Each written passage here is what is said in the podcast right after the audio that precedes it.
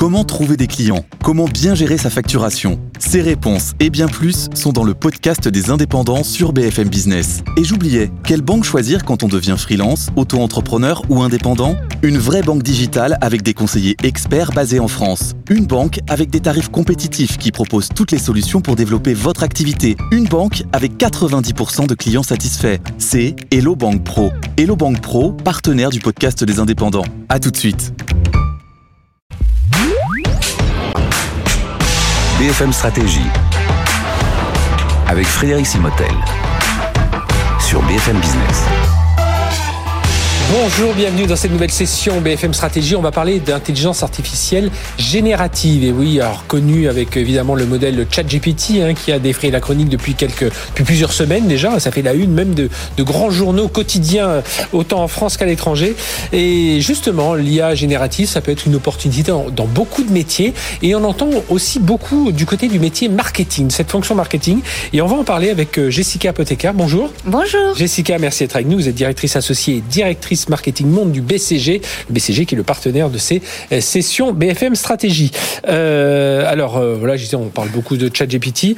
En un mot, une intelligence artificielle générative, c'est celle qui peut, ben, nous répondre. Et puis la nouveauté quand même avec celle-ci, c'est qu'elle nous répond en langage naturel. Alors oui, surtout, en fait, c'est une IA qui sait inférer des choses. Donc, qui va pas seulement euh, faire un calcul, mais qui va inférer du texte, qui va inférer des images et qui va inférer de la voix. Hein, par exemple, une dernière version du modèle, si vous l'entraînez sur votre voix pendant deux minutes en français, vous lui dites Mhm. ce que vous voulez, et elle sait ensuite vous dire ce que vous voulez dans n'importe quelle langue avec votre voix. Oui. Voilà, donc elle génère votre voix, elle aura appris, elle saura, elle saura parler comme si c'était vous. Alors aujourd'hui, ça y est, on a, on, on va dire qu'on a passé, on a tous entre guillemets joué avec cette euh, cette intelligence, enfin notamment avec ChatGPT. Euh, on a euh, voilà, on a vu un peu les, les limites, on a vu les, les ce qu'elle pouvait faire aussi, parce que c'est assez impressionnant. On passe maintenant dans le monde de l'entreprise. Ça y est, on est tous en train de tester ça dans son métier au quotidien. Et justement, en, en- est-ce que vous avez, vous avez évidemment regardé cette fonction marketing? Parce qu'on, parmi les métiers qui pourraient se transformer, on parle justement de tout cette partie créative, cette partie marketing, cette fonction marketing pourrait être transformée. Ah oui, moi je, je travaille avec des fonctions marketing maintenant depuis plusieurs années et je pense que la rupture technologique et ChatGPT pour une fonction marketing, elle est de l'ordre de grandeur, si pas supérieure, que l'émergence des canaux digitaux euh, en point de contact. Vous savez, avant le marketing, on faisait de la télé, on faisait de la presse, on faisait de l'affichage et c'est comme ça qu'on contactait des gens. Ah, ensuite, il y a eu les médias digitaux, il y a eu Facebook, euh, YouTube et tout d'un coup on s'est mis à parler sur plein de points de contact différents. Et maintenant il y a l'IA générative qui va complètement transformer et euh, le parcours du consommateur, mais aussi la façon dont les mar- marketeurs travaillent. Et alors, euh, on le dit souvent, alors euh, l'intelligence artificielle ne va pas nous remplacer, mais par contre, quelqu'un qui utilise l'intelligence artificielle, lui, peut nous remplacer. hein. C'est un peu ça l'idée.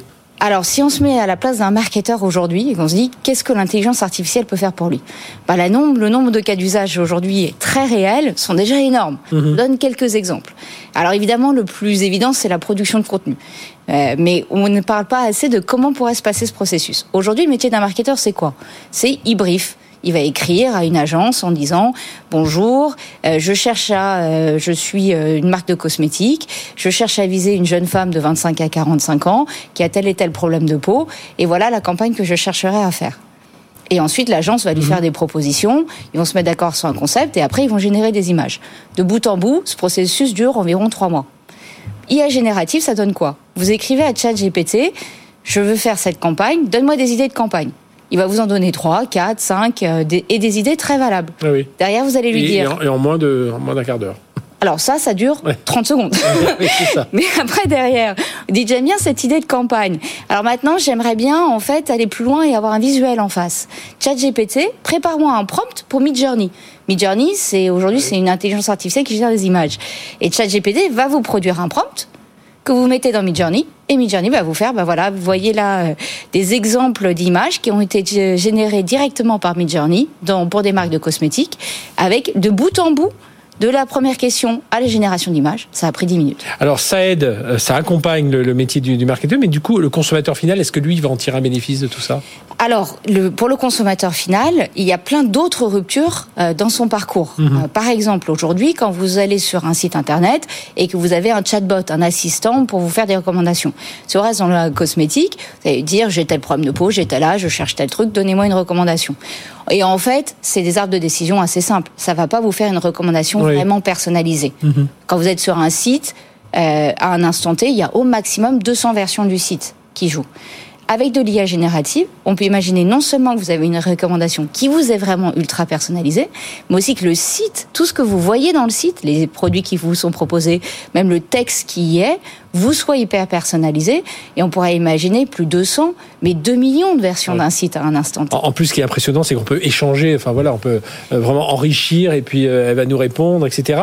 Alors, la, question qu'on peut se poser aussi, c'est du coup, euh, alors par rapport à ce que vous avez dit tout à l'heure sur la fonction marketing, ça va être quoi la valeur ajoutée? Parce que c'est là-dessus qu'il va falloir réfléchir. Alors, dans tout un tas de métiers, mais notamment les métiers du marketing, voilà, si chacun peut, ben, moi, je suis pas un spécialiste du marketing, mais de ce que vous me dites, je vais peut-être pouvoir briefer sur une prochaine prochaine émission que l'on veut monter sans passer par les agences par lesquelles on avait l'habitude de passer. Ça va être quoi leur valeur ajoutée à ces agences marketing? Alors, c'est une super question. Moi, je pense d'abord euh, à la valeur ajoutée du marketeur. Et je pense qu'effectivement, il faut réfléchir à ce métier. Sinon, il y, a aussi un risque, quelque part, que ce soit le grand égalisateur du marketing, que tout ce que vous voyez mhm. partout ait un peu la même tête.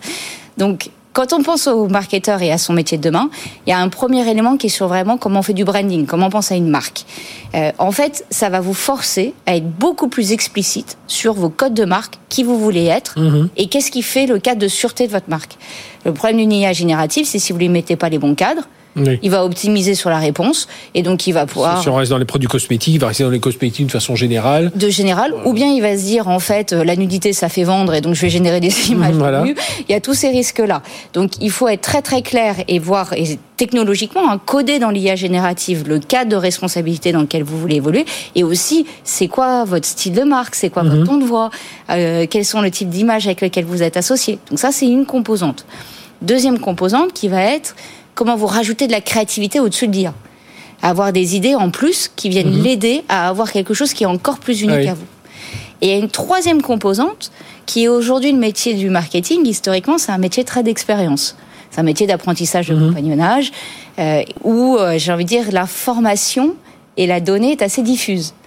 En fait, quand vous imaginez tout ce que peuvent faire ces modèles, vous avez envie au contraire de formaliser toute l'intelligence collective du marketing, toutes les données consommateurs, toutes les données d'engagement, toutes les données de marque, les formaliser et entraîner ces modèles pour en faire des versions propriétaires à vous entraînées sur votre intelligence, qui va vous permettre en fait aux marketeurs de repartir du point de l'intelligence collective et l'emmener encore plus loin. Et c'est là qu'il y a un vrai avantage compétitif potentiel. Alors cette intelligence collective, voilà, on la voit, elle va être un peu mieux formalisée grâce à cette, euh, intelligence artificielle euh, générative. Mais du, coup, euh, qu'est-ce qu'on a comme défi, comme challenge, comme risque On parlait tout à l'heure, moi c'est toujours ce que je pense quand je vois les images. Est-ce que ces images, elles ont été générées à partir d'images dont un droit avait été déposé Donc il y a tout cet aspect de propriété intellectuelle. Enfin voilà, comment ça se passe? Alors, il y a un cadre légal qui n'a pas encore été posé mhm. hein, sur tout ce qui est copywriting d'images. Effectivement, euh, il, y a plus, il y a eu plusieurs procès en cours avec Midjourney. Il y a des discussions juridiques de qu'est-ce qui va faire le droit à l'image. Et d'ailleurs, dans l'écosystème du marketing, ceux qui sont le plus à risque quelque part, c'est les petits créateurs. Oui, c'est ça. Hein, parce que Évidemment, les grands influenceurs, les Kylie Jenner, les gens comme ça, bon bah avec leur euh, leur propre monétisation ne sont pas à risque. Un petit créateur qui fait un contenu de, de petite qualité, lui par rapport à une IA générative, ça va la rajouter moindre et donc c'est eux qui sont à risque dans la chaîne de valeur. Mhm. Vraiment. C'est là qu'il y a un cadre légal qui doit être pensé. Aussi, moi je pense, là je vous ai décrit juste la génération d'images. Mhm. Je pense vraiment que l'étape d'après en marketing, ça va être la publication automatique de l'image donc l'intelligence artificielle qui va publier l'image et qui va apprendre sur la réponse consommateur. C'est-à-dire tous les six mois, après tout, elle, peut changer. Euh, tous les jours. tous les jours. Tous les jours. et ben, voilà, Et va apprendre sur la réponse et optimiser euh, ce qui est le rêve d'un marketeur. Le rêve d'un marketeur, c'est de se dire, j'attends pas après la campagne pour optimiser ce que j'ai fait pour améliorer. Mhm. C'est comment je le fais au fur et à mesure. Mais en même temps, quand on, quand on en sera là, c'est là qu'il y aura le vrai risque. Oui. Parce que l'intelligence artificielle, elle est super intelligente, mais elle est aussi super bête. Oui, elle est Donc- super artificielle, comme on dit. Et justement, est-ce qu'on risque pas d'avoir, euh, je sais pas, un, un affaiblissement de la créativité? Parce que euh, on sait et on l'a tous vu hein, en testant ça, même dans un cadre professionnel. C'est alors même s'il y a beaucoup de choses qui changent, c'est souvent les, les variations sont, sont très infimes et on n'a pas de rupture comme on a pu le voir dans des campagnes de pub ou de marketing où quelqu'un un jour avait une idée géniale et passait dans un- une rupture complète. Là, on sera toujours dans un prolongement de quelque chose. Voilà. Moi, je crois que ça va créer un marketing à deux vitesses. C'est-à-dire que, et, quelque part, c'est déjà vers ce vers quoi le marketing tend. Mhm. Vous pensez à l'ensemble des points de contact qu'a une marque aujourd'hui, c'est une complexité qui est énorme. Il y a euh, tout- toutes les posts sur tous les réseaux sociaux, sur tous les produits. Il y a le site web, il y a tous les emails qui sont envoyés, il y a les- le- la pub télé. Il y a énormément de points de contact. Et donc, je, je pense qu'on va utiliser l'IA générative sur beaucoup de points de contact euh, très fréquents, où on a besoin moins de créativité, plus de productivité. Et par contre, sur les grands moments de communication d'une marque, de grande rupture autour d'un produit, c'est là qu'on va vraiment continuer à injecter beaucoup de créativité pour continuer à faire avancer la marque. Mais ce que ça va amener, c'est une vraie industri- industrialisation Oui. du processus de production. Oui, c'est ça. Et puis on, on- alors là, on n'a pas trop le temps, mais on aurait pu parler aussi de, la, de cette IA, responsable, parce que aussi derrière, c'est les machines qui tournent. Enfin, il y a tout ces- cet aspect-là. Euh, les, les, euh, la bonne approche là, pour euh, bah, quand vous en parlez, vous avec vos, vos clients du BCG, c'est c'est de leur dire quoi en deux mots? Moi, je, je dirais deux choses. Un, se préparer sur ce que je disais tout à l'heure, c'est-à-dire la formalisation de l'intelligence Oui. propriétaire pour pouvoir l'injecter dans les modèles. Mhm. Une deuxième chose qui est décider quelle est l'architecture technologique qu'on veut tester? Est-ce qu'on veut être euh, sur euh, Cloud Azure, euh, Google, autres Est-ce qu'on veut être on-premise? Donc ça, c'est important. Et troisièmement, faire des pilotes. Euh, moi, pour le BCG, on a commencé sur le site, euh, sur les réseaux sociaux à tester. C'est comme ça qu'on apprend. Mhm. Ouais, Et puis c'est toujours la même chose comme avec la transformation numérique. Si nos idées ne sont pas claires euh, avant, c'est pas la transformation, c'est pas en mettant du numérique que ça va être encore plus clair. C'est la même chose avec l'IA. Euh, der- dernière chose, qu'est-ce que ça va impliquer pour l'écosystème euh, euh, aujourd'hui, l'écosystème marketing? Ah bah ça, On parle des agences. Enfin voilà. Ça, c'est la grande question. C'est. Quel, sera le niveau d'adoption de ces technologies des agences Parce que soit ça va se faire avec les agences, soit ça va se faire par les marques qui vont internaliser une partie de, ce- de cette compétence. Et donc, euh, on attend de voir un peu comment ils vont se positionner. Ce que je vous disais tout à l'heure, c'est que pour les créateurs, je pense qu'aussi ça va tirer un écosystème à, à deux vitesses. Oui. Les gros qui vont tirer leur épingle du jeu, les petits qui vont souffrir, et les marques, pareil. On va avoir des marques qui vont adopter très vite et des marques qui seront plus lentes. Donc moi je m'attends à un écosystème qui évolue vraiment vers un écosystème à deux vitesses avec une grande inconnue, c'est va-t-on avoir des agences qui vont sauter dans le bateau et être des early adopters? Enfin, en tout cas, il faut. euh, on sent quand même que le conseil pour pour tous et dans quelques métiers que ce soit, c'est quand même de s'y intéresser, de regarder ce qu'on peut déjà faire avec ces- cette euh, un- intelligence artificielle générative. Merci de nous avoir expliqué tout ça, Jessica Apothécaire, directrice associée et directrice marketing monde au sein du BCG, BCG partenaire de ces BFM Stratégie. Merci de nous avoir suivis.